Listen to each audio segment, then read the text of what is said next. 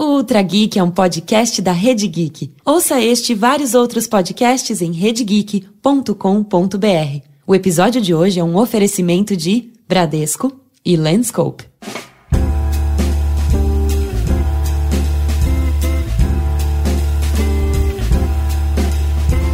Misture whisky, vermute tinto, gotas de angostura. Coloque uma cereja. Hum, ou talvez rum, água com gás, hortelã, açúcar e muito gelo. Que tal misturar cachaça, gelo, limão e açúcar? Manhattan, morrito, caipirinha. Hum. Quem inventou o drink? Qual o nome do ser iluminado que decidiu misturar bebidas com os ingredientes certos para criar néctares divinos? A quem nós, fãs de um bom coquetel, devemos agradecer? Os nomes dos primeiros coqueteleiros da humanidade se perderam na história. Talvez porque a vontade de beber bons destilados seja tão antiga quanto a invenção do álcool, mais de 10 mil anos atrás. David Wondrich um renomado historiador de bebidas, encontrou uma das primeiras menções à palavra coquetel ou cocktail num jornal de agricultores de New Hampshire em 1803. A palavra aparece no jornal do século XIX junto com uma espécie de conselho, abre aspas.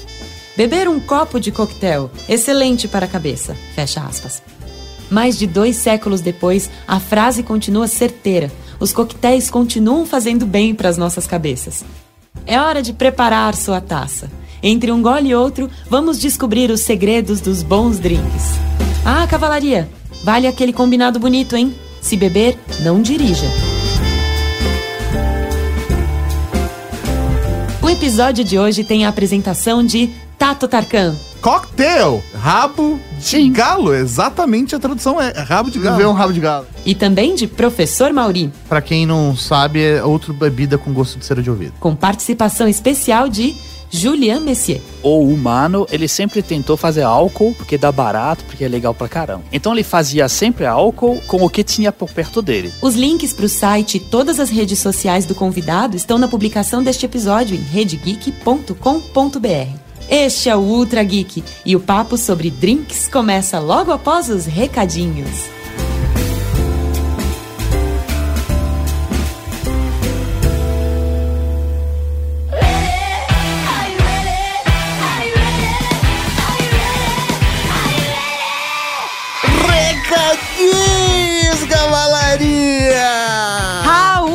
Cavalaria hoje estou eu que estou aqui, a Mano Laura. Sim, Mano Laura está aqui comigo gravando esses recadinhos que saem nesse episódio sobre drinks. Ah, eu acho que foi por isso. Vamos lá preparar um drink. Não é por isso que você pode beber, tá, Laura? Não é porque gravamos um episódio sobre drinks que você pode beber durante o recadinho. Mas tá? como assim? Eu já escutei o áudio bruto, já tô com as receitas na cabeça, tudo preparado, é só... É, então por isso que tinha limão, coqueteleira, essas Exato, coisas. Exato, tá tudo aqui. Eu, na verdade, eu fiz junto com as compras da Casa Geek. Que beleza, que beleza. Mas antes de entrarmos nos recadinhos de fato, gostaria aqui de falar dos nossos amigos da Lenscope. Pois é, para quem não sabe, a Lenscope tá apoiando o projeto Jô Soares Brasileiro do Tato, mas não foi só ele que tá de lentes novas, não. Tô sabendo que o professor Mauri também tá com várias lentes da Lenscope. É, isso mesmo. A Lenscope, né, tá apoiando esse sonho do Tato de ter vários óculos, esse cara descolado, né? Não só óculos bonitos, mas com lentes de qualidade. E eu também não fiquei de fora dessa. Eu também estou utilizando as lentes da E, meu, faz toda a diferença você ter uma lente de qualidade no seu dia a dia. Meu, pensa que se você usa óculos, a primeira coisa que você faz quando você acorda é colocar um óculos no rosto. E você vai ficar com ele o dia inteiro. Você só vai tirar na hora de dormir de novo. Ou seja, ele é seu companheiro. Ele tem que ser confortável para você. Ele tem que te ajudar. Por isso que eu escolhi a Lenscope Digital Comfort, porque ela já tem o filtro da luz azul. Mas não é só essa opção não que você tem. Você também pode ter lentes escuras para óculos de sol ou aquelas lentes fotossensíveis que escurecem conforme a luminosidade do ambiente. Mas como que funciona? A Lenscope é um serviço de venda de lentes para óculos 100% online. Então você pega a sua receita, entra lá no site, manda uma foto da receita e uma foto sua para que eles possam medir a sua DNP, que nada mais é do que a distância da sua pupila em relação ao nariz. Essa medida é importante para eles conseguirem fazer a centralização precisa da lente na sua pupila, garantindo que você enxergue bem e tenha uma perfeita adaptação das lentes. Você tá entendendo que é 100% online? Você não precisa ficar horas e horas na rua, nos shoppings procurando a lente ideal, porque ela já está lá na Lenscope. Você seleciona o tipo de lente que você quer, o seu grau, manda a sua receita, manda a sua armação para eles e você recebe em casa tudo bonitinho, sem se preocupar e ainda com a garantia de devolução de até 100 dias, caso você não goste. E o que é da hora é que se você tá na Grande São Paulo, em Campinas ou no Rio de Janeiro, você consegue agendar a retirada, eles vêm na sua casa buscar armação. E depois, claro, também fazem a devolução. Se você não é dessas regiões, fique tranquilo porque eles utilizam os serviços dos correios para fazer essa logística. E tem cupom para ouvinte, esse que é o melhor. A Lenscope ofereceu um cupom de 30 reais em todas as lentes no site. É só colocar Rede Geek 2019, tudo junto e maiúsculo. Rede Geek 2019. É isso aí, na hora de finalizar a compra, coloca o cupom que você garante 30 reais de desconto. De verdade, Laurinha, eu fiquei muito feliz com essa parceria da Lenscope. Espero que eles continuem com a gente e que a gente possa fazer mais promoções e continuar prestando esse serviço para toda a cavalaria geek. Então acesse lenscope.com.br e compre sua lente. Lembrando que Lenscope se escreve L-E-N-S-C-O-P-E.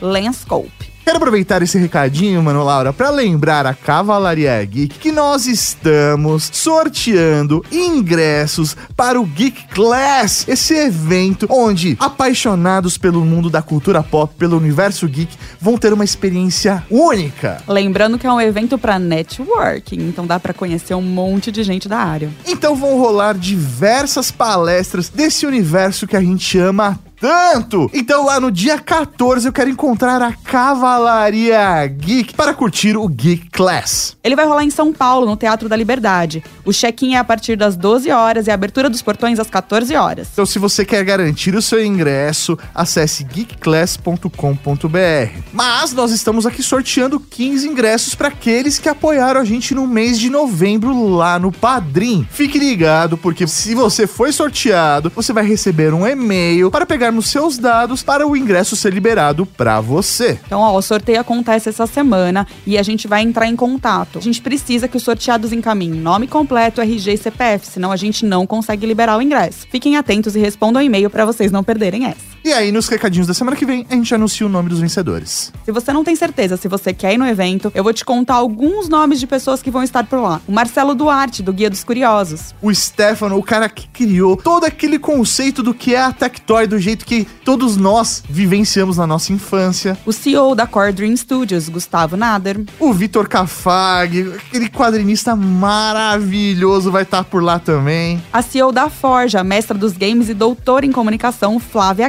Gazi. Meu, Flávia manja muito de games. Se você curte esse universo, tenho certeza que você vai curtir o bate-papo com ela. Então garante seu ingresso geekclass.com.br. Mas pra quem apoiou a gente em novembro no Padrim, não vai ser só o Geek Class. É isso mesmo, nós vamos assistir Star Wars juntinhos. Fechamos, né? Alguns ingressos para uma sessão de Star Wars no dia 21 de dezembro. Então quem apoiou a gente no Padrim em novembro, fica ligado porque se você for sorteado, você vai receber um e-mail nosso com as informações pra retirada desse ingresso. Véi, vai ser da hora demais vai assistir. ser bom demais. Eu quero Star só, Wars. Quero só saber quem que tá maratonando já. Não, Laura, peraí, peraí. É, Laura, só você não assistiu todos os filmes de Star Wars. Ah, desculpa, cavalaria. Quem tá maratonando? Momento todo mundo tá- vergonhinha no todo- recadinho. Todo mundo que tá ouvindo aqui já assistiu todos os filmes. É você que precisa maratonar. Desculpa, gente. Lembrando a todos que o fim do Trageek está próximo, então se você tem alguma dúvida, sempre que saber alguma coisa sobre o Trageek, sobre a Rede Geek, sobre como é produzir esse conteúdo, mande a sua mensagem de voz para o nosso WhatsApp 11 98765 6950. A gente vai estar recebendo as perguntas até essa quarta-feira, dia 4 de dezembro, às 11 horas da manhã. E aí, a partir dessas perguntas de vocês, a gente vai construir um episódio especial para fechar com chave de ouro esse ciclo maravilhoso. Participem, cavalaria, vai ser coisa linda de Deus. Mas aí, o que, que tem agora? O que tem agora? O que tem agora? Tem podcast. Podcast. Podcast.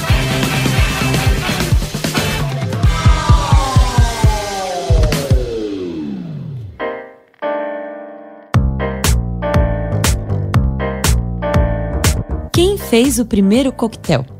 Por que ele tem esse nome? Difícil responder. São tantas lendas, tantas histórias.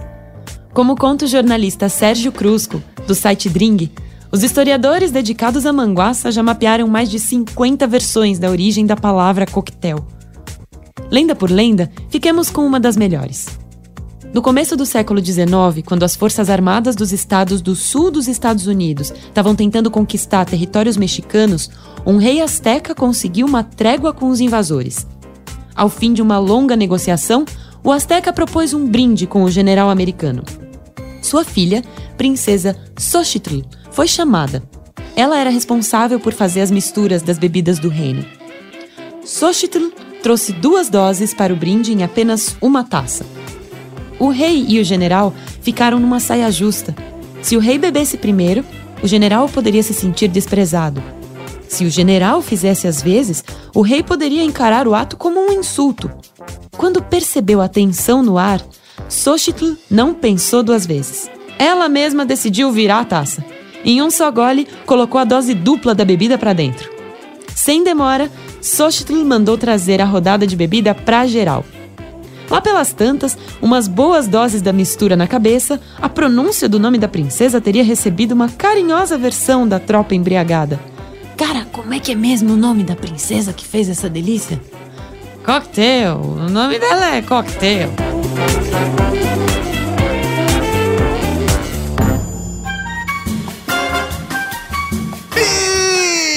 Beleza, estamos aqui para mais um episódio fantástico e vamos falar sobre drinks. Sim, senhor Tato Darkan, estamos nos aproximando do final do ano, queremos relaxar. Eu já estou aqui com gorozinhos. E nada melhor do que um drink para conseguir atingir o ápice do relaxamento. E no episódio de hoje temos o prazer de receber o nosso chefe de coração, também de cozinha, mas do coração, Julian Messier. Boa tarde, boa tarde, bom dia, boa tarde, boa noite, né? A gente tá gravando esse episódio no horário etílico. a gente já tá com alguns drinks já preparado. Ele vai mostrando conforme a gente vai conversando. Acho que mais o podcast vai avançar e mais vai ficar interessante. E nós decidimos chamar o Julian aqui para falar conosco sobre coquetéis, drinks, porque queremos a visão dele de chefe de cozinha, um cara que sabe preparar, né, os alimentos, e nada melhor do que uma bebida para alimentar a alma. E devo dizer o seguinte, eu já provei várias vezes drinks do Julian e é, é bom. E a gente é sabe, bom. a gente sabe que ele é um, um apaixonado. Eu, eu diria que quase um hobby para você, né, Julian, fazer Ó, eu, drinks. eu vejo drink como uma receita, certo? Então você tem receita de comida, você tem receita de bebida. Eu coloco o mesmo carinho que eu colocaria num prato, num drink. Então, isso assim. Eu gosto de beber pra caramba também, então. A gente sabe. Aliás, você falou um drink, é só um mesmo? Não, é um pra começar, mas a gente chega lá. Eu nunca bebo dois ao mesmo tempo.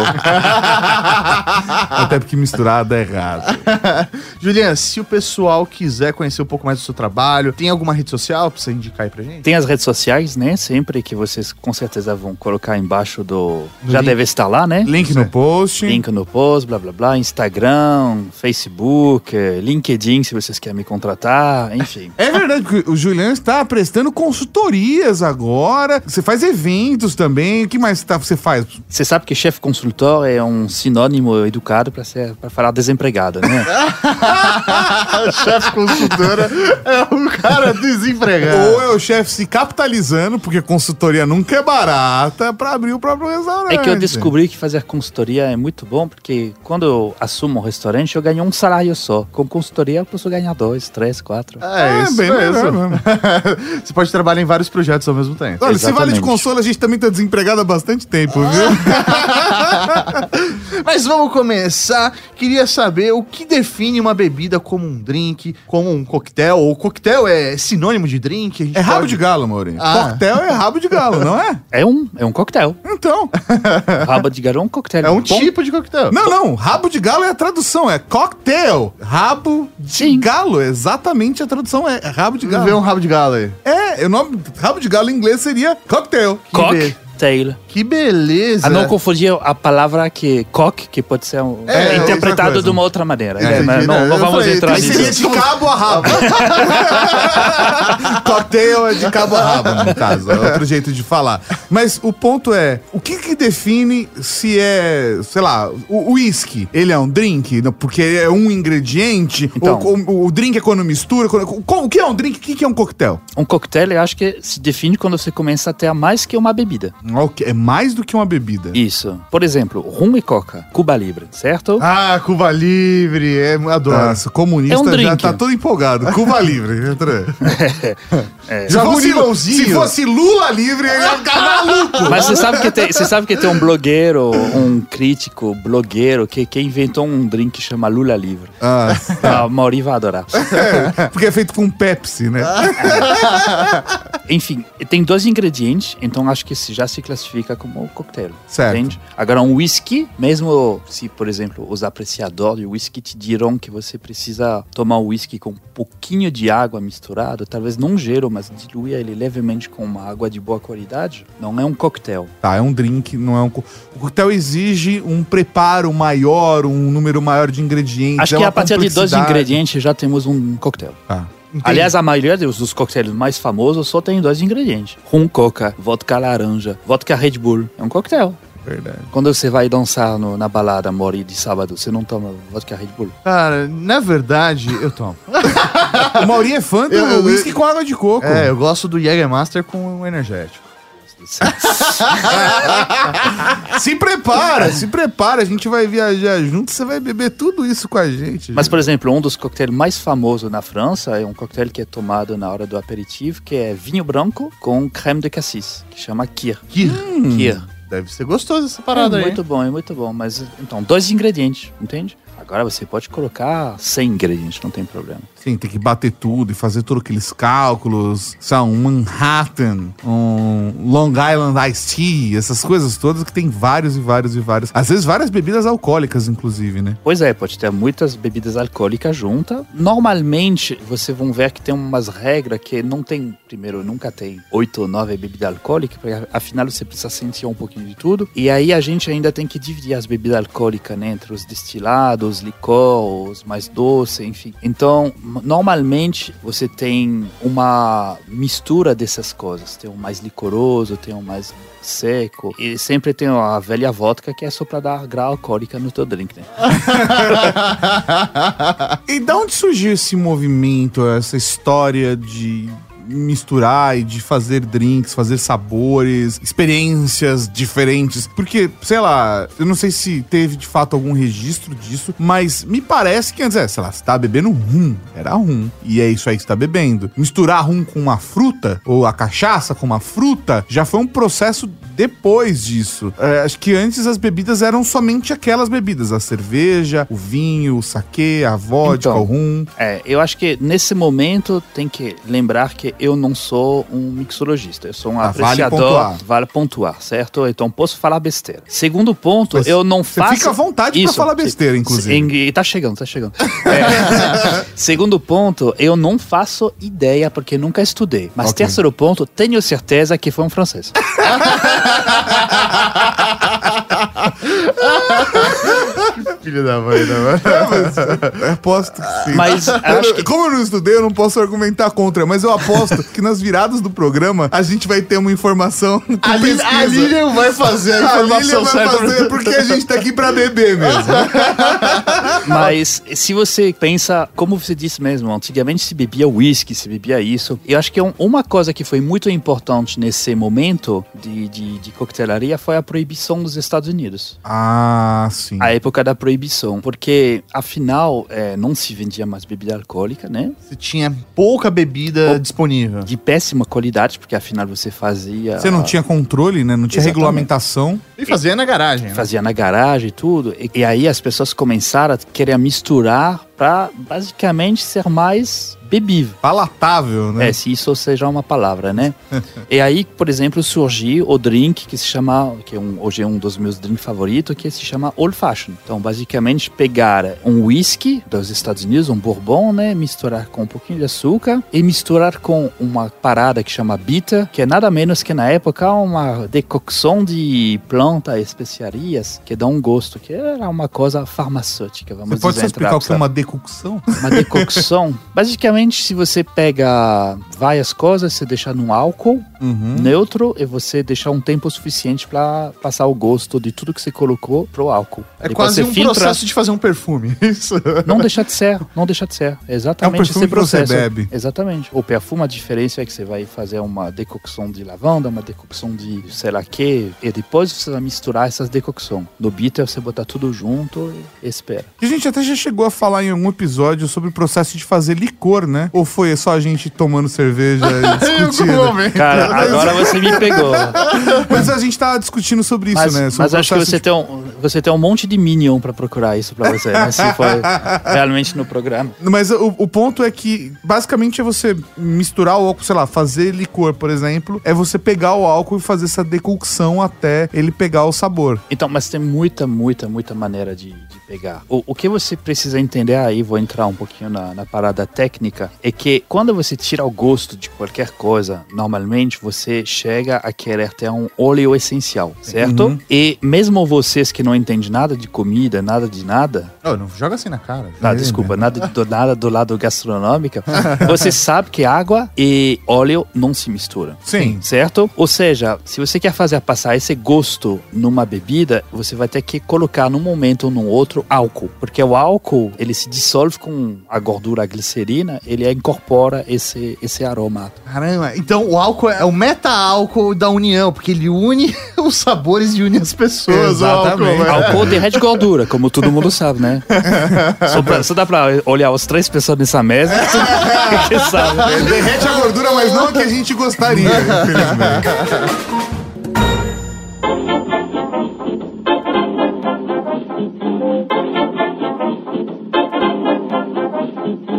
Coqueteleira, misture pisco, suco de limão, açúcar e clara de ovo. Aí está o pisco sour, o tradicional coquetel chileno. Peraí, peruano. Ou será que é mesmo chileno? Desde o começo do século passado, chilenos e peruanos reivindicam a origem da bebida destilada de uva e tentam proibir o uso do nome pelo país vizinho. A disputa é tão séria que já virou assunto de governo. No início de 2019, Antônio Walker, o ministro da Agricultura do Chile, propôs ao governo do Peru colocar um ponto final nessa história. Walker sugeriu que os dois países compartilhassem a origem do pisco. A resposta do Peru veio rápida, sem chance. Para os peruanos, o pisco chileno deve ser tratado como uma aguardente. Não briguem, não se peleem, hermanos. Brindem a delícia que é o pisco que vocês dois produzem. Pisco não é tequila, mas vamos fazer um brinde latino a essa maravilha destilada? Arriba, abajo, al centro e adentro.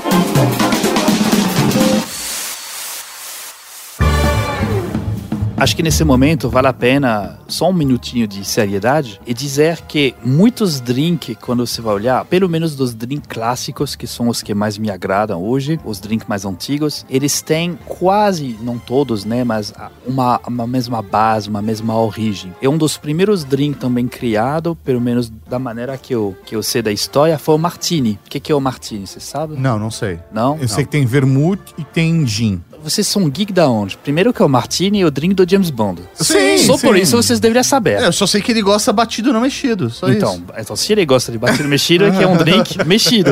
É, então. A gente depois entrar na diferença do por que um drink batido, por que um drink mexido. É tudo uma questão de vírgula. Ele pode ter falado batido, não, mexido. Ou ter falado batido, não mexido. Então, o martini é basicamente gin, o James Bond toma com vodka, gin e vermute seco, certo? E normalmente é uma boa parte de gin, vamos dizer, vamos botar uma escala de 0 a 10, a gente vai botar 7 de gin e 3 de vermute. Aí tem todas as variações, né? Eu gosto com mais vermute, gostar com menos vermute, tem coisa, pessoas que só pinga gotinha de vermute, enfim. Mas depois desse martini, tive várias, várias drinks de, que, que saíram disso. Por exemplo, o Manhattan é uma variação do martini, só que foi substituído o vermute seco para o vermute tinto doce e foi substituído o gin pelo bourbon. Então é o mesmo drink, vamos dizer, entende? Entendi. Eles Ele, tem a mesma mesma- a Isso. mesma, a mesma, a mesma base. ideia, a mesma. O martini funcionou, então vamos usar A exemplo, a proporção. A gente mantém um ingrediente ou muda os ingredientes, mas mantém a proporção e vai fazendo ajustes isso vai criando novos tipos de drink. Inclusive, no, durante um tempo, no, no, no Frank, que era o bar ainda do, do Max Plaza em São Paulo, tinha um, meio que uma degustação de coquetel que era a história do Martini. Você passava por vários coquetéis que seguia essa história. Você saía trançando as pernas. Você saía de lá feliz. Feliz, feliz. Feliz da vida. sorrindo, sorrindo. Nada, nada como aprender. O gin tônica sai do martini também? A proporção é 70-30 também? O- o Porque gin- o que eu faço em casa é mais ou menos isso mesmo. O, o gin tônica é um easy drink. Easy. É, é easy drink. Significa... Tá se sentir ofendido. agora. É, pô. É tão difícil É, aperfeiçoar. Easy. Ah, é, é um eu- easy drink, é uma bebida alcoólica e um soda. Sim. Então, Ele é, ele é um soft, ele é de boinhas. isso, é uma coisa que você beberica na praia, É, com seus amigos. É o que eu faço às vezes. Mas é que em tá na moda noite, hoje. Ele menos calórico, até onde eu sei, e é bem Aham. gostoso. Não, o refrigerante é super pouco calórico. É, Não, é exatamente. É porque eu pego, eu pego tônica zero, no caso, que é só sódio, não tem nenhuma caloria.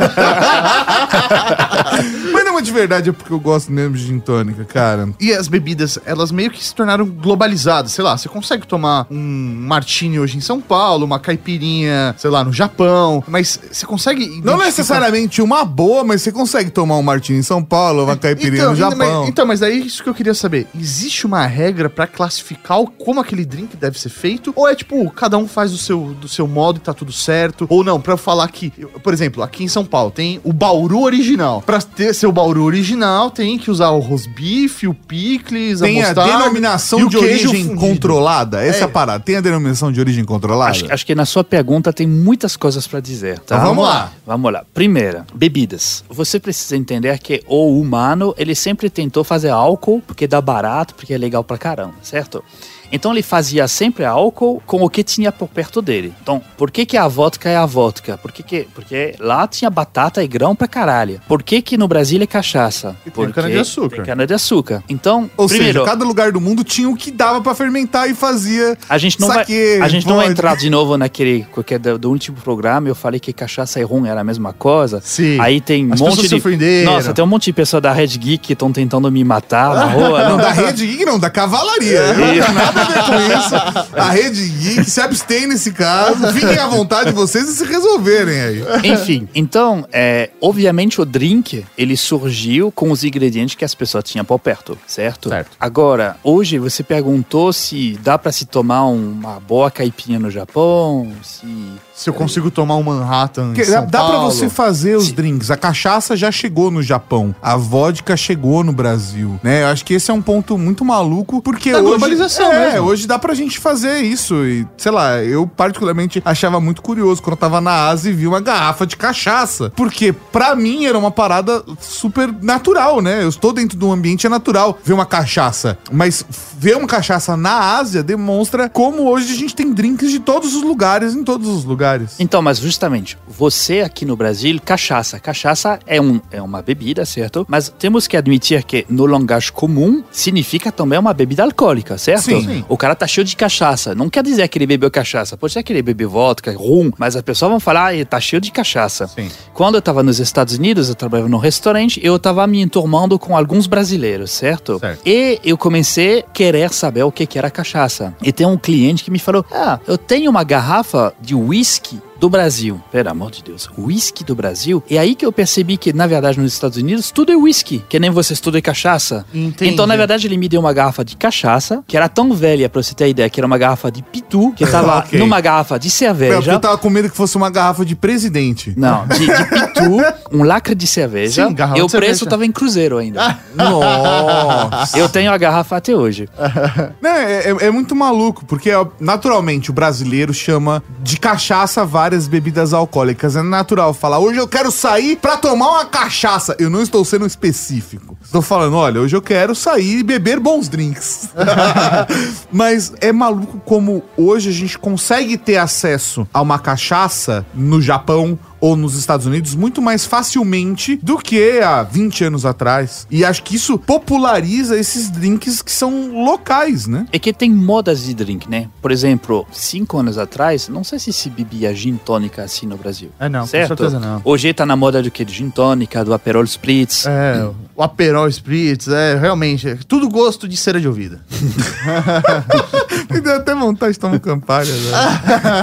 Mas enfim, tudo isso sendo dito e respondendo agora a sua pergunta, existe sim um padrão. Tem uma associação que se chama IBA, International Bartender Association, Certo. tá bom? Que define que para fazer o Manhattan é a receita é X de vermouth, X de bourbon e X de bitter, sei lá. Certo. Tá bom? Mas óbvio, tem a receita e tem as receitas, Entendi. Suas variações. as variações isso. Porque aí tal bartender, o tal barman vai. Vai gostar de botar um É. pouquinho mais disso. Porque eu quero tomar o, Manhattan de fulano de tal, porque tem Exatamente. tal característica. E também a IBA, ela dá especificação sobre tipos de bebida. Ou seja, ela vai te falar para fazer um Manhattan tem que ser bourbon. Ela não vai te falar tem que ser Bulleit Bourbon. Ela não vai te falar que tem que ser a marca do bourbon. Entendi. Só que entre um bourbon feito aqui e um bourbon feito lá tem diferença. Com certeza. Então você tem infinitas variações de possibilidade de drink que você pode fazer e ainda chamar ele de Manhattan. Eu acho que assim, tem drinks que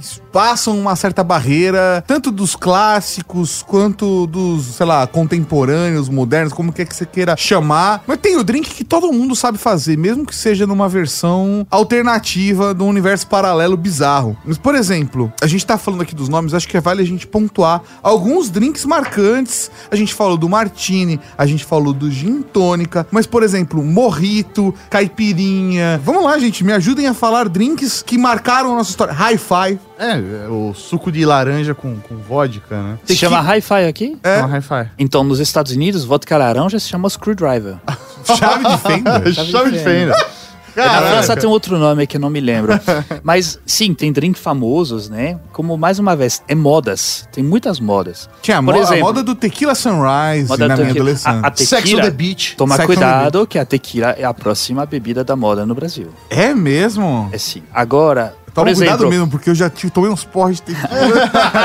acho que hoje a caipirinha ela é um emblema do Brasil, certo? Por exemplo, hoje a caipirinha é um drink muito na moda na Europa, É certo? mesmo? Então você encontra cachaça a vários preços, preços absurdos para um brasileiro, aliás, mas você encontra muitos caipirinha. Morrito era um pouquinho antes do- da, da caipirinha. Eles tiraram hortelã e trocaram rum pela cachaça. Exatamente. Custava caro o hortelã, então...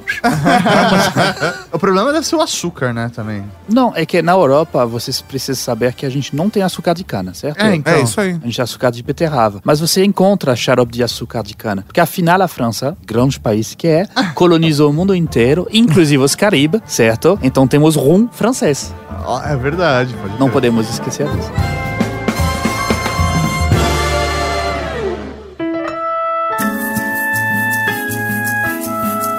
1918, preocupados com a gripe espanhola que estava chegando ao Brasil, os piracicabanos inventaram um remédio caseiro: mel, limão, alho e um pouco de cachaça. Na época era comum adicionar álcool nas misturas caseiras para acelerar os efeitos da medicação. Entre uma e outra dose do medicamento, alguém pensou: e se a gente tirasse o alho e o mel? E se a gente colocasse um pouco de açúcar e gelo? A gripe foi passando e os piracicabanos continuavam tomando o remedinho. A bebida logo chegou nas rodas de amigos, nos bares, nas outras cidades. Em 1922, quando chegou a Semana de Arte Moderna em São Paulo, a bebida já tinha ganhado um carinhoso nome: caipirinha. Tarsila do Amaral ficou tão encantada com a tal caipirinha que decidiu que ela seria a bebida oficial do evento. Foi assim que a nossa caipirinha começou a ganhar o mundo. E ganhou de vez. Hoje, onde quer que você vá, se você quer fazer amigos, faz uma caipirinha. Ninguém resiste ao nosso santo remedinho.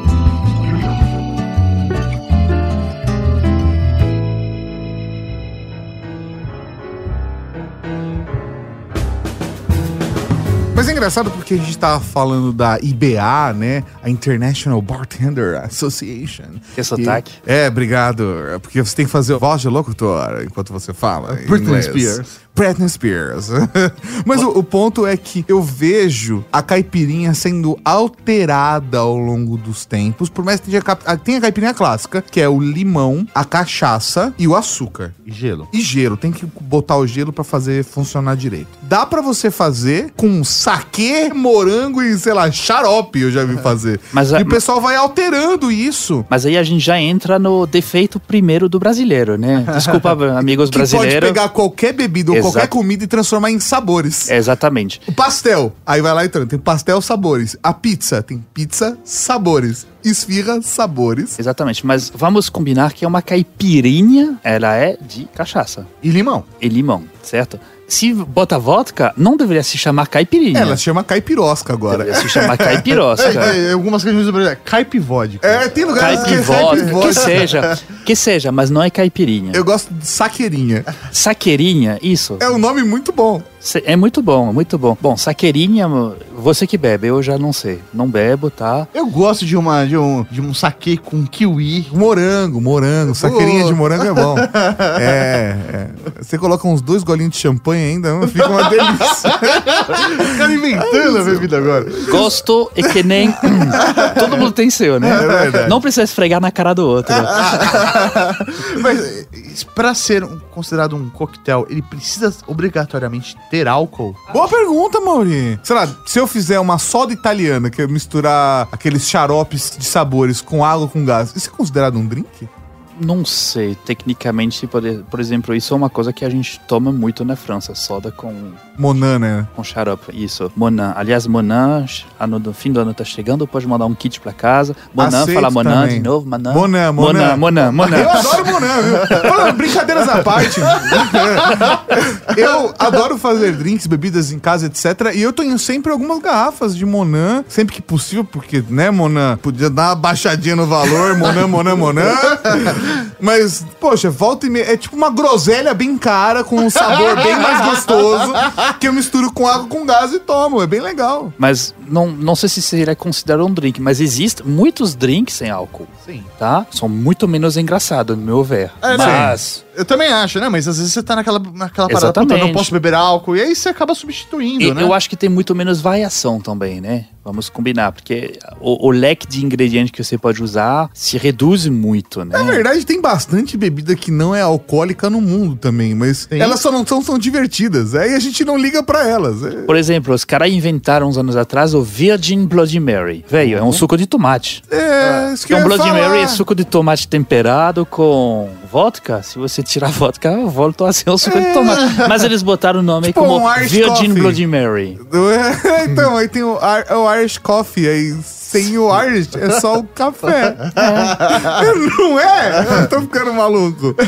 Mas sei lá, por exemplo, morrito dá pra fazer um morrito sem o rum. Ele só não vai ficar tão legal, mas por outro, às vezes a pessoa não pode beber na, naquele Mas virar dia, água com ou- gás com hortelão, né? É, virar com gás cortelano. um pouquinho de limão, às vezes. e Juliana, me fala uma coisa. Existe um processo certo de se tomar esses drinks, os coquetéis? Sei lá, eu posso, sei lá, tomar um coquetel e conjunto com uma feijoada, sei lá. Ou não, o coquetel ele é a entrada, e não, o coquetel ele serve pra petisco. Existe uma Ô, forma Mauri, correta a gente de tá gravando apreciar? numa quarta-feira, eu quero tomar agora uma cachaçinha e bater uma feijoada. Seguinte, eu vou falar o que eu entendo, certo? Mas, mais uma vez, não tem nada certo. Você faz o que, que é melhor pra você. Mas O que você gosta é o certo. É, isso exatamente. Mas o que os dois momentos que a gente beberia um coquetel, que eu beberia um coquetel antes da refeição. Pra dar abridinha do apetite. Isso. E aí eu iria numa coisa seca, que se for numa coisa doce, aí acaba com teu, tua fome, né? É verdade. Basicamente. E após a refeição. Ou às vezes eu posso até esquecer da refeição. É só beber ou antes ou depois. Por exemplo, eu gosto bastante de me preparar pro café da manhã. Então, é, lá para umas 11 da noite, começa a tomar uma coisa amarguinha pra não acabar com o apetite. Vai esquentando, esquentando, esquentando, durma, acorda pro café da manhã. Então não tem, não tem horário certo. Mas tem hoje, regra. hoje tem pessoas que fazem harmonização com drink, harmonização com tudo. Eu não sou um grande fã de harmonizações, tá? Eu acho que se eu quero beber um vinho tinto e comer um peixe, se me agrada, maravilhoso. E acho que a gente tá puxando demais essa coisa de harmonização. É uma coisa engraçada, engraçada não, é uma coisa legal, mas também muito dor de cabeça. Toma o que você gosta, na hora que você gosta e fica feliz e pronto. Não, não tem que ter regra, né? Não, E tem um jeito certo de, sei lá, fazer a apresentação? Ou isso é tipo firula? Porque ou- tem momentos da moda, assim, ah, agora o champanhe tá sendo tomado agora na, na tulipa, mas antes era na flauta, e antes era... Ou sei lá, isso- não, um- não vai ser um Moscow Mule se não tomar na canequinha de cobre. Então, tem a IBA tem essas coisas, tem umas formatos de taças que são meio que registrado o drink, por exemplo, o Manhattan ele tem que ir na taça X, entende? Tem até uns drinks que te falam o tamanho do gelo e tudo, mas mais uma vez vai da interpretação de cada um. A- o champanhe é engraçado porque era servido na coupe e aí depois as pessoas pensaram que não, porque o, o gás do champanhe tá indo embora, então tem que tá, tá, tomar na taça flute. Porque aí Demora- você fica sentindo, Isso. fica só o narizinho é, ali. e demoraram uns 30 anos pra perceber que é horrível tomar numa taça flutes, Sim. tá? E aí agora eles usam uma taça de vinho, basicamente, É, né? tipo uma tulipinha, assim, meio. Não, tulipinha é que você bebe tua cerveja no Assim, boteco. Não, É. mas é, na Itália eles chamavam de tulipa. Eu esqueci o nome Na dessa- Itália? Ah. vai ficar agora uma discussão. França e Itália. Ah, merda, você também. Mas lá na Itália eles chamam de tulipa, porque é uma tacinha assim que. É tipo abre e uma taça fecha. de vinho. É tipo uma taça de água.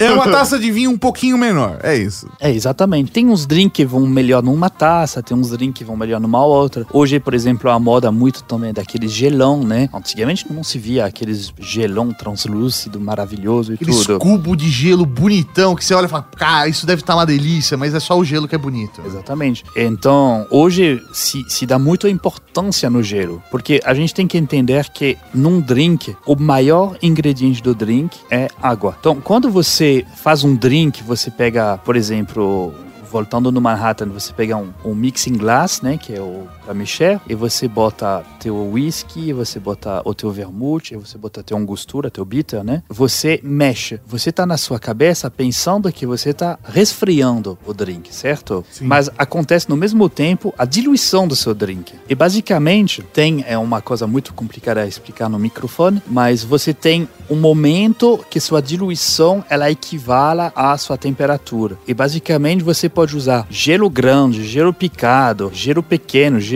em formato de rondela de limão ou qualquer coisa. Não importa. Quando vai chegar na temperatura, vai chegar na diluição igual. Sempre. É, é- é lei. É lei da física. O que pode acontecer é que se você usa um gelo picado, vai passar muito rápido do outro lado do- Vai passar do ponto. da força, tá? Vai passar do ponto. Isso, mas enfim. Então hoje o gelo, ele é muito importante. Por quê? Porque quando você compra aquele gelo do posto, né? Você não sabe muito bem de onde que vem a água. Tá escrito três vezes filtrado. Tá escrito. e no, na bandeira do Brasil tá escrito ordem e progresso. Nossa! Bate aqui! Essa você merece, realmente.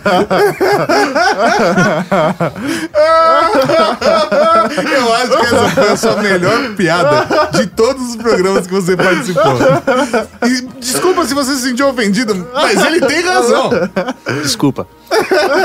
A nossa também não tá muito melhor, né, França? Fraternité, hoje em dia a gente não pode É. falar muito isso. Pois é. Mas enfim, o gelo é um, é um ingrediente muito importante, que você vai acabar diluindo quase de 20, 20% do seu drink. Então tem que se prestar atenção no teu gelo, é uma coisa muito importante. Então, até se o gelo permanece dentro da bebida, você tem que prestar atenção nisso pra ver se você vai beber no tempo certo pra não também Exatamente. estragar E- o padrão da bebida. Mas mesmo se você apenas bota teu gelo na coqueteleira, ainda ele vai se diluir, ele vai ficar no teu drink. Então você tem que prestar atenção na mesma coisa. E hoje tem, obviamente, os barman que começam a pensar um pouquinho além. Tipo, peraí, eu estou colocando água no meu drink. Mas e se eu congelo meu drink e boto ele dentro do meu drink? Quando ele vai diluir, ele só vai ter mais drink. Entende o que? Ou não? Sim, sim, sim. Ou, sei lá, eu faço um drink que é um Negroni, por exemplo, que eu já vi acontecendo, que o Negroni é partes iguais de gin, vermute tinto doce e Campari, certo? Pra, pra quem não sabe, é outra bebida com gosto de cera de ouvido. Não, é gostoso, gente. Tá, o Mauri não entende nada. Não, eu mal Tá não bom. entendi nada. Tô falando. Saqueirinha é pra ele. É exatamente. E nós bebemos. De kiwi, a gente Não, pode tomar eu- eu um gosto. Negroni. Inclusive, saindo daqui, fiquei com vontade, viu? Fiquei, com, fiquei pensando, nossa... Eu gosto de Cuba Libre, gosto de Mosca ao Mule e caipirinha, velho. Eu gosto Não, de mas doce só. Maravilha. É, Cada não, um Mauri, seu. Cada um no seu rolê. Parabéns, eu acho legal. Posso Mas- te mas falar, é- você é o melhor cliente de bar, porque vocês bebem todos os drinks que tem custo baixo. É, não, mas de verdade, não, é por isso que eu faço em casa. Mas eu falo isso pra dar referência pras pessoas do que que é. Eu não falei que ter gosto de cera de ouvido é uma coisa ruim. Ele só tem gosto. Tem gente Não que gosta sei. de É, cera de eu não ouvido. acho que tem gosto de Você cera já de provou ouvido. cera de ouvido? Sim, com certeza. Quem nunca coçou o ouvido e sem querer colocou o dedo na boca e falou: Ih, caralho! Voltando ao assunto. Vamos, vamos, vamos falar nós dois aqui, Juliano. Então, voltando ao assunto, tem um amigo que vi já fazer, então o Negroni, como eu expliquei, né, a proporção, mas normalmente vai sempre um pouquinho de laranja dentro. É, uma um- lasquinha de laranja que seja. Em vez de botar a lasquinha de laranja dentro do copo, ele meio que aromatizou o gelo com laranja e pouco mais você bebia o drink, mais tinha gosto de laranja. Então um drink evolutivo, entende? Que legal Hum, legal. isso. Ele começa de um jeito e termina de outro. Exatamente. E aí que a gente precisa falar, para quem já assistiu programa número 200 e não sei o que, história da gastronomia, a gente vai... Tá aqui o link no post para o Ultra Geek com o Julian falando sobre a história da gastronomia. Obviamente, tem um momento que Foi o 285. 285, obrigado, Mauri. Tem um momento que tem um chefe que olhou e que falou: desculpa a todos os amigos bartender, agora sou eu, o Julian, falando. Já me desculpa com a antecedência da piada que eu vou fazer. Mas o chefe olhou e disse: peraí, esses bartender, eles só abrem garrafa e mistura. Eu consigo fazer isso. ele não cria, ele só mistura os ingredientes. Me- só misturam ingrediente. Eu sei é uma briga que eu tenho eterna com os, com os barman, mas enfim, é uma piada interna. Esse chefe se chama Granta Katz. Ele tem um restaurante chamado Alinea, que a gente acredito que a gente já falou no programa mesmo da gastronomia, que é um cara, acho que não tem outra palavra pra definir ele, que é maluco. Você falou que ele é o geek da cozinha, né? O geek da cozinha última. Ele abriu um bar que chama Aviary, em Chicago. Ele pega o drink que nem se fosse. Ele trabalha no drink que nem se fosse uma receita. Então, em dia, se não me engano, cada dia no bar dele tem uma coisa como 35, 40 tipos de gelo. Nossa. Gelo aromatizado, formato, de tamanho, de coisa diferente. Cada drink tem seu gelo próprio, entende? Que da hora. E faz muito sentido. Faz muito sentido. Ele pensa nos drinks de uma outra maneira. Mas peraí, quem diz que o drink precisa ser desse formato? Por exemplo, uma coisa muito conhecida é whisky on the rocks. Você Sim, sabe o que significa? Tem uma tradução isso em português ou não? É, whisky com gelo. Whisky com gelo. Enfim, whisky on the rocks. Que, Que significa... Dá, um, dá uma sonoridade bonita porque parece whisky com- nas pedras, né? Ou, por exemplo, old fashion on the rocks. Sim. Ou seja, você tem. Significa que você pede sua bebida com gelo dentro do copo, tá? Tem pessoa que gosta, tem pessoa que não gosta. E aí ele pensa: peraí, on the rocks sobe gelo. Hum. Então ele pegou uma bexiga, congelou a água dentro de um congelador muito especial, só para ter uma casca de gelo. Aí quando a casca tava congelada e o meio tava líquido, ele tirou do congelador, fez um furinho, esvaziou a água, voltou no congelador, fez o drink dele e botou de novo dentro do gelo. Ele chamou de whisky in the rocks. Que fantástico. Ele fez um copo de gelo, é isso? Não, ele fez um gelo com o drink dentro, dentro. E botar isso dentro do seu copo. E serve com um martelinho. Que da hora de. Mano, deve ser louco, né? E aí começa a sair o líquido dentro do gelo. Puta que parola. Não, ele é muito, muito, muito, muito bom.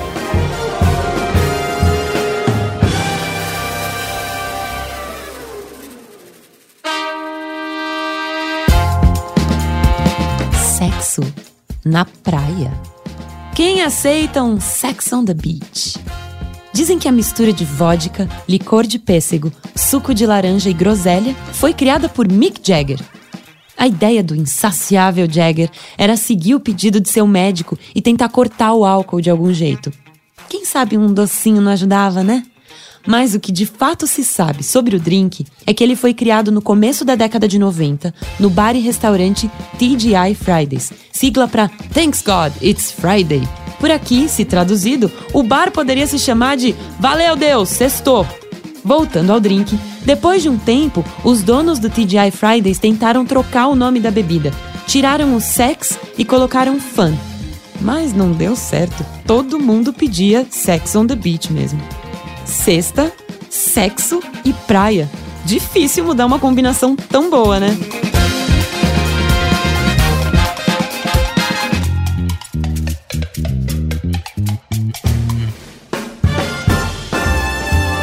Eu tô numa fase agora, amadoristicamente, mas tô começando a fazer drinks em casa e tô começando a me preparar, seja comprando ingredientes, comprando os acessórios, mas eu não sei muito bem ainda pra onde eu vou. Qual você acha que tem que ser o kit básico de alguém que gosta de fazer drink em casa? Kit inicial. O- Pra onde a gente vai e aonde a gente vai avançando? Então, primeiro, eu acho que é uma coisa muito boa que você está fazendo. Obrigado. Sabe por quê? Porque, infelizmente, a gente sabe que beber drink fora de casa é caro. Porra, velho. É, é demais. pelo menos 30 conto cada, cada bebida, Foi mano. exatamente por isso que eu comecei a fazer drink em casa. Porque, poxa, se me dá vontade de tomar. Eu, sei lá, a bebida da garrafa dura uma eternidade. Então, assim, não porque. Uma saída, você consegue fazer rodadas e rodadas de drink em casa. Exatamente. Mas, peraí, antes, eh, eu não estou reclamando do preço dos drinks. Eu sei o que vai atrás, eu tenho Sim. restaurante, eu tenho tudo. Não Tem estou que ter a dizendo margem que. de lucro, Exatamente. é. Mas é que às vezes você tá apertado de grana e vale a pena você, poxa, desenvolver, aprender. Às vezes você descobre um talento seu em casa E- e outra co- fazendo drink pros É, E amigos. sair pra beber é uma outra experiência, porque tem experiência Exatamente. do ambiente e tudo mais. Eu tenho um problema pessoal, é que eu preciso de uns 6, 7 drinks. Ou seja, a conta fica alta Não, muito isso é rápido. alcoolismo. Não, eu bebo socialmente.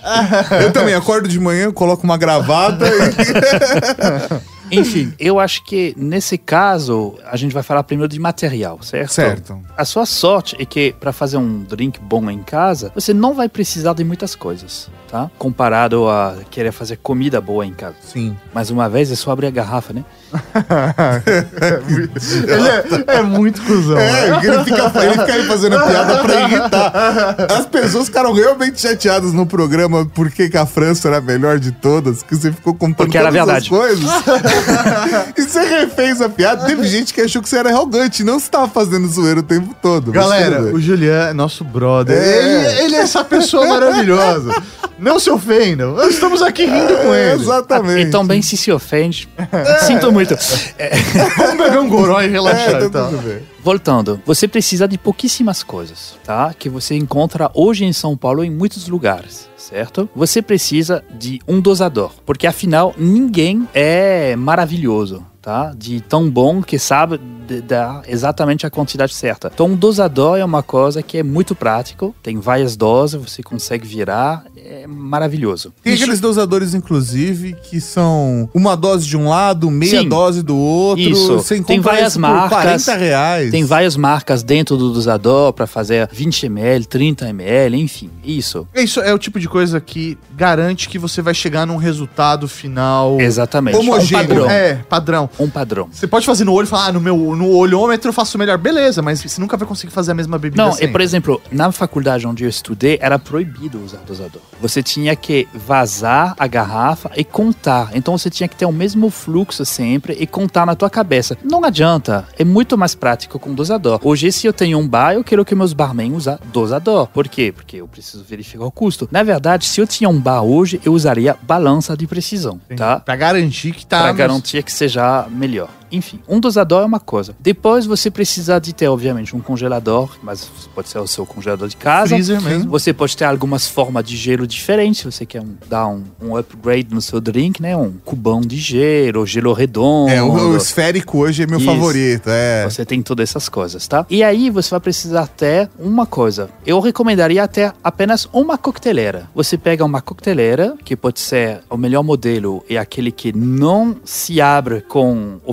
filtrinho para vazar. Não, isso não é legal, tá? Aquele que tem a, a, a biqueira. Duas assim. partes. Não, Aham. que tem duas partes iguais que você imbrica uma dentro da outra. Por que uma coqueteleira? Porque Parecem dois copos, é isso? Isso, Você acha que é isso. melhor? eu acho que é melhor. Ah. Por quê? Porque essa coqueteleira, quando você vai abrir ela, ela vai virar também seu mixing glass. Ah.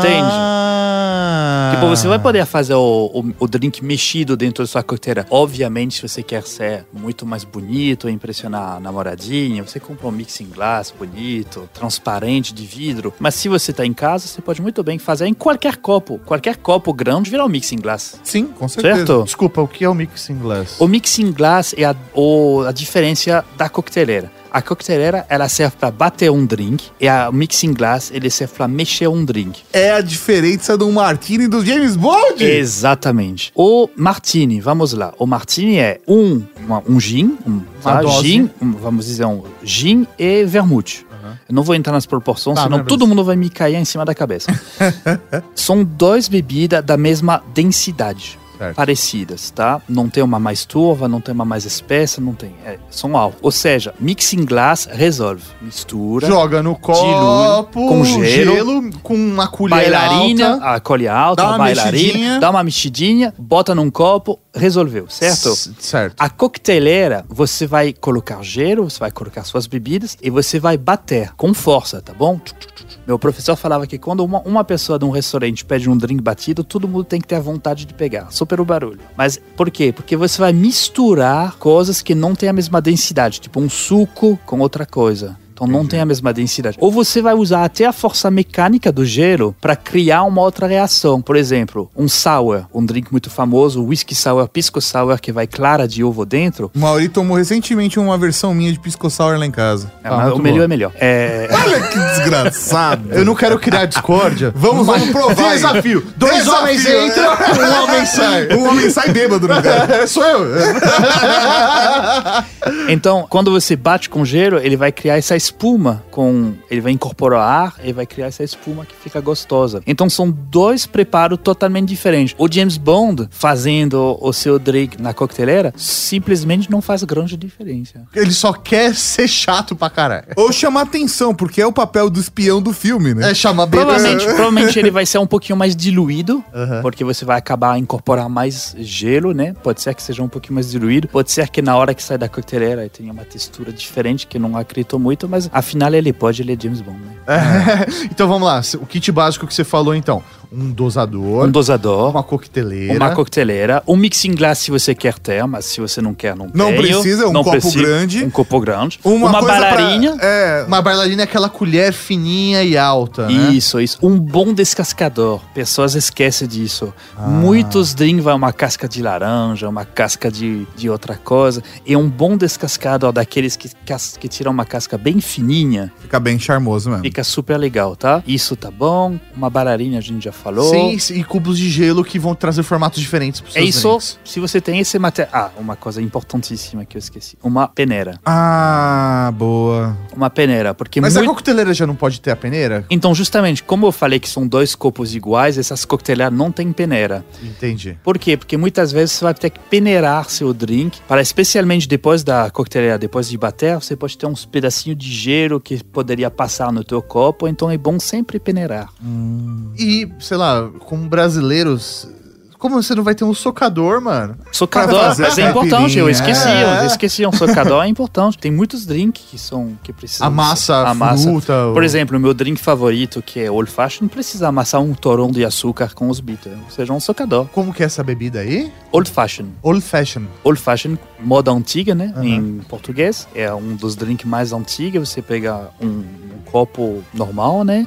De whisky, você coloca um torão de açúcar. Aí você embebeda o torão de açúcar açúcar completamente com bitter, angostura, né? Famosa angostura. Quando tá bem embebida, você soca até quase dissolver tudo. Coloca uma gotinha de água só para ajudar a dissolução. Aí uma dose de bourbon, um pedrão de gelo, um grão de casca de laranja, mistura e fica feliz. Nunca tomei essa, fiquei curioso. Beleza, mas eu acho que o custo maior, na verdade, de quem quer começar a fazer drink em casa, que são as garrafas, as bebidas, os ingredientes que você precisa pra fazer. Acho que ter o kit básico maravilha, realmente tem que ter. E aí, como que você recomendaria fazer? Sei lá, pegar um drink que você gosta e comprar os ingredientes necessários só pra aquele drink? Ou sempre ter uma vodka, uma cachaça? Qual, qual o caminho que você acha, que você acha melhor no caso? É, o, o- bom de- do material das coqueteleiras e tudo é que você compra uma vez só, né? Sim. Agora, os bebidas, mais você bebe, mais você vai ter que comprar.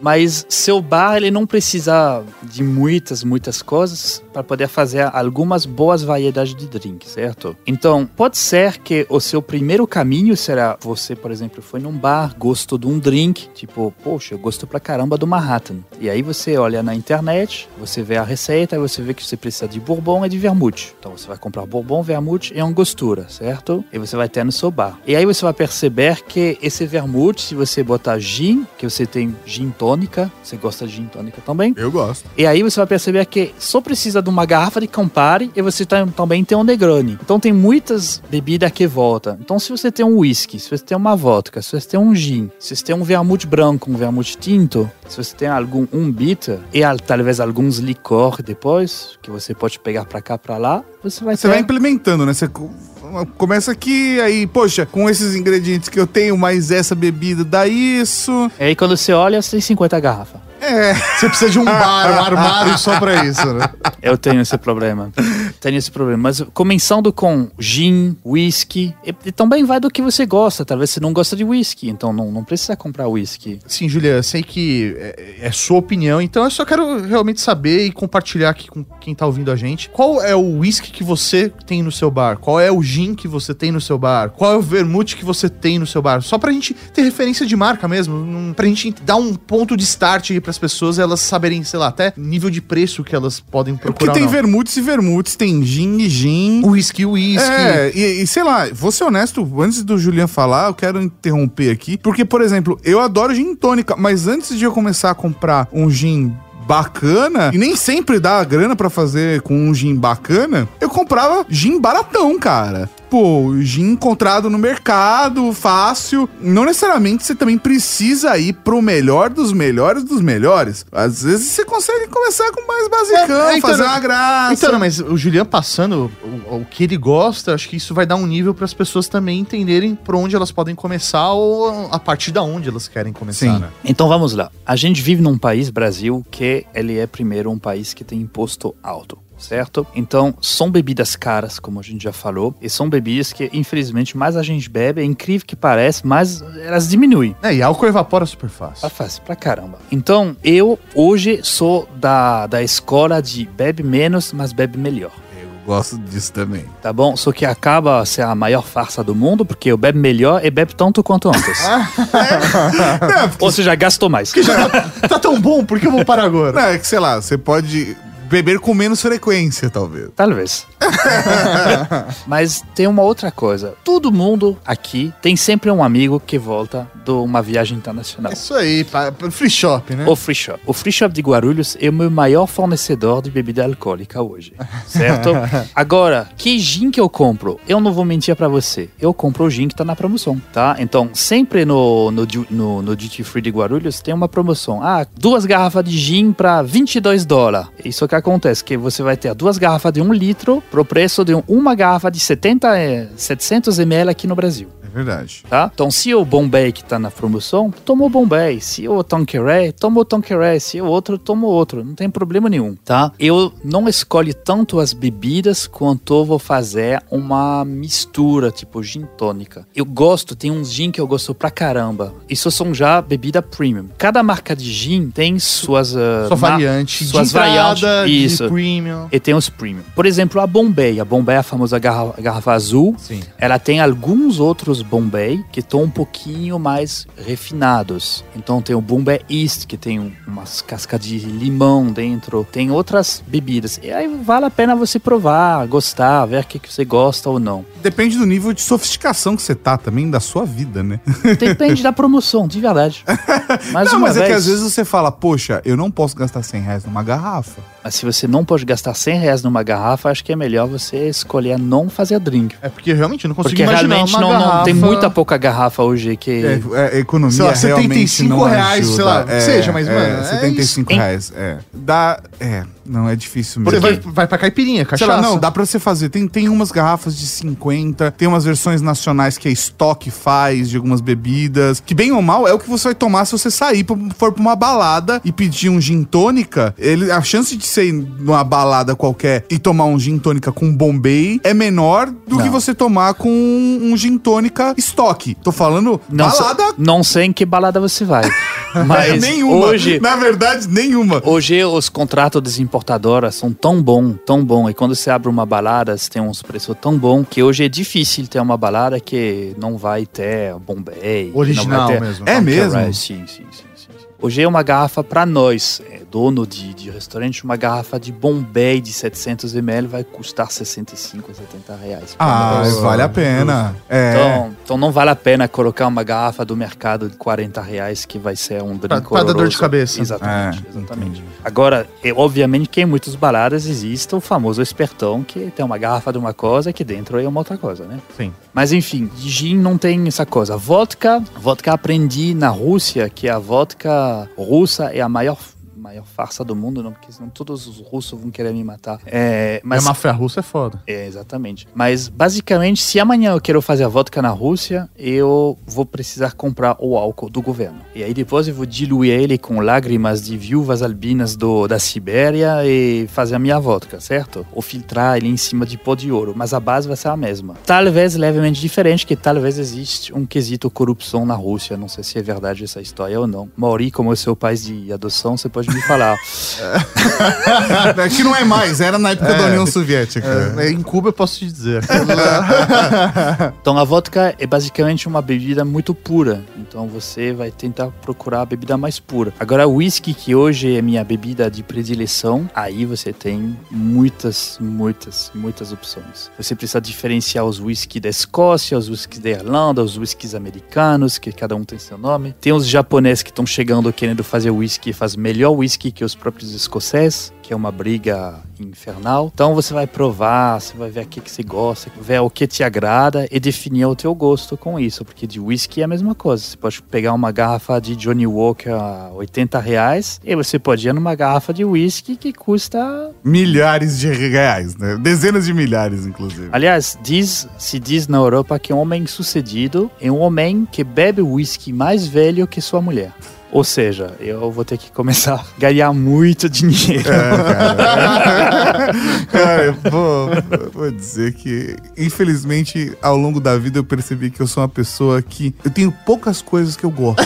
Percebi que eu tenho que ficar solteiro, é isso? Não, não, tem poucas coisas que eu gosto. Mas se eu entro numa loja de olho fechado, faço uma degustação teste cego, eu provavelmente vou na coisa mais cara. Sempre é uma parada dessa. A roupa que eu mais gostei, eu não tinha roupa mais cara. Ou seja, eu só vou me fuder pro resto da vida. A bebida que eu gosto é a bebida mais cara. Então, é isso. A gente tá aqui pra se fuder. É pior que gosto é um caminho sem volta, né? Uma vez que você prova uma coisa gostosa, é difícil Exa- voltar atrás. Você baixa o degrau de todas as outras coisas. Eu devia estar tomando leite com groselha até hoje. Pelo amor de Deus, eu devia estar tomando, sei lá, café, café torrado no carvão até hoje. Já tá nesses negócios. Aí zoou o negócio. É, você era feliz e não sabia tanto. Eu era feliz e não sabia. Uma última dica também, antes de tudo isso que a gente falou de bar, né? Vocês precisam entender que qualquer bebida que é considerada como licor, vermute, creme, supostamente deveria ser guardado na geladeira após a abertura. Aliás, está escrito na etiqueta, mas ninguém olha. Então, por exemplo, seu martini seu vermute tinto, abre ele e deixa na, na geladeira, que ele oxida, e aí se você demora um tempinho para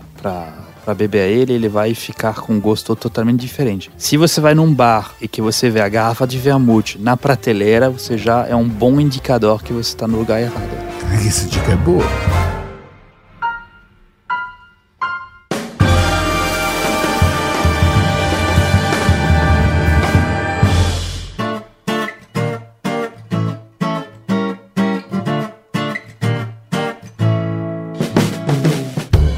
Episódio é uma produção da Rede Geek. Se você gostou desse podcast, compartilha com seus amigos. Você também pode apoiar o nosso trabalho. Descubra mais em redegeek.com.br barra apoie. Quer fazer parte da Cavalaria Geek e participar do nosso conteúdo? Compartilhe com a gente a sua opinião em áudio pelo WhatsApp 11 98765 6950. Seu comentário poderá aparecer no podcast Serviço de Atendimento à Cavalaria. Direção e apresentação: Tato Tarkan e Professor Mauri. Com a voz de Tarsila Morim. Pauta e pesquisa: Lissa Souza. Texto original: Lilian Martins. Produção: Laura Canteiras. Arte: Tato Tarkan. E a edição divina de São Eduardo. Ouça mais episódios em redegeek.com.br.